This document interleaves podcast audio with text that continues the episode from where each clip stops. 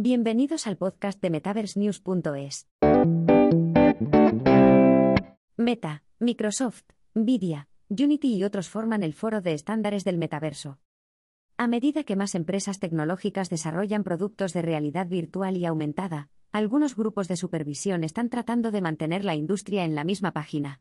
El más reciente de ellos es el Foro de Estándares del Metaverso, cuyo objetivo es impulsar la interoperabilidad abierta, lo que podría facilitar a los desarrolladores la construcción entre plataformas. Tal y como se ha anunciado hoy, el foro ya cuenta con algunos actores importantes a bordo, como Meta, Microsoft, Epic Games, Adobe, Nvidia, Sony y Unity, entre otros. Pero también hay algunas ausencias flagrantes, como las de empresas como Niantic, Apple, Roblox y Snapchat, que también están construyendo productos metaversos de consumo.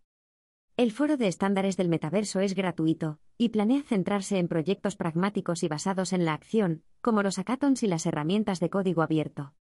No habrá un metaverso dirigido por Meta, al igual que no existe hoy en día un Internet de Microsoft o un Internet de Google, explicó el presidente de Asuntos Globales de Meta, Nick Clegg, en una entrada de su blog el mes pasado.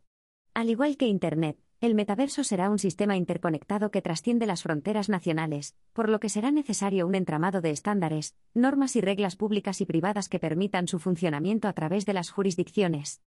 Sin embargo, los consorcios de este tipo solo son eficaces si un número suficiente de empresas adoptan sus normas. Tiffany Sing Wang, directora de seguridad de la empresa de moderación de contenidos de IA Spectrum Labs, lanzó el consorcio Oasis a principios de este año. En un esfuerzo por promover un mayor compromiso con la seguridad por parte de las empresas de juegos y redes sociales, el consorcio Oasis elaboró una lista de normas de seguridad para los usuarios, que espera que se convierta en un estándar de la industria. Si el metaverso va a sobrevivir, tiene que tener seguridad, dijo Wang a Technology Review. La moderación de contenidos es especialmente complicada en la realidad virtual, cuando el acoso o el abuso en línea pueden resultar aún más aterradores debido a la naturaleza inmersiva de la tecnología.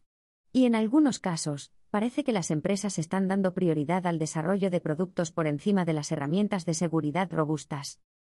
Al igual que el foro de normas del metaverso, en el consorcio Oasis faltan algunos actores clave, como Meta. Y en el pasado, grupos como este se han ido reduciendo una vez que inevitablemente surgen conflictos internos. El Foro de Estándares del Metaverso está dirigido por el Grupo Cronos, un consorcio sin ánimo de lucro que trabaja en AR/VR, inteligencia artificial, aprendizaje automático y más. Cronos ya intentó establecer un estándar para las API de RV con su iniciativa de estándares de RV, de nombre similar, en 2016, que incluía a empresas como Google, Nvidia, Epic Games y Oculus, que ahora forma parte de Meta.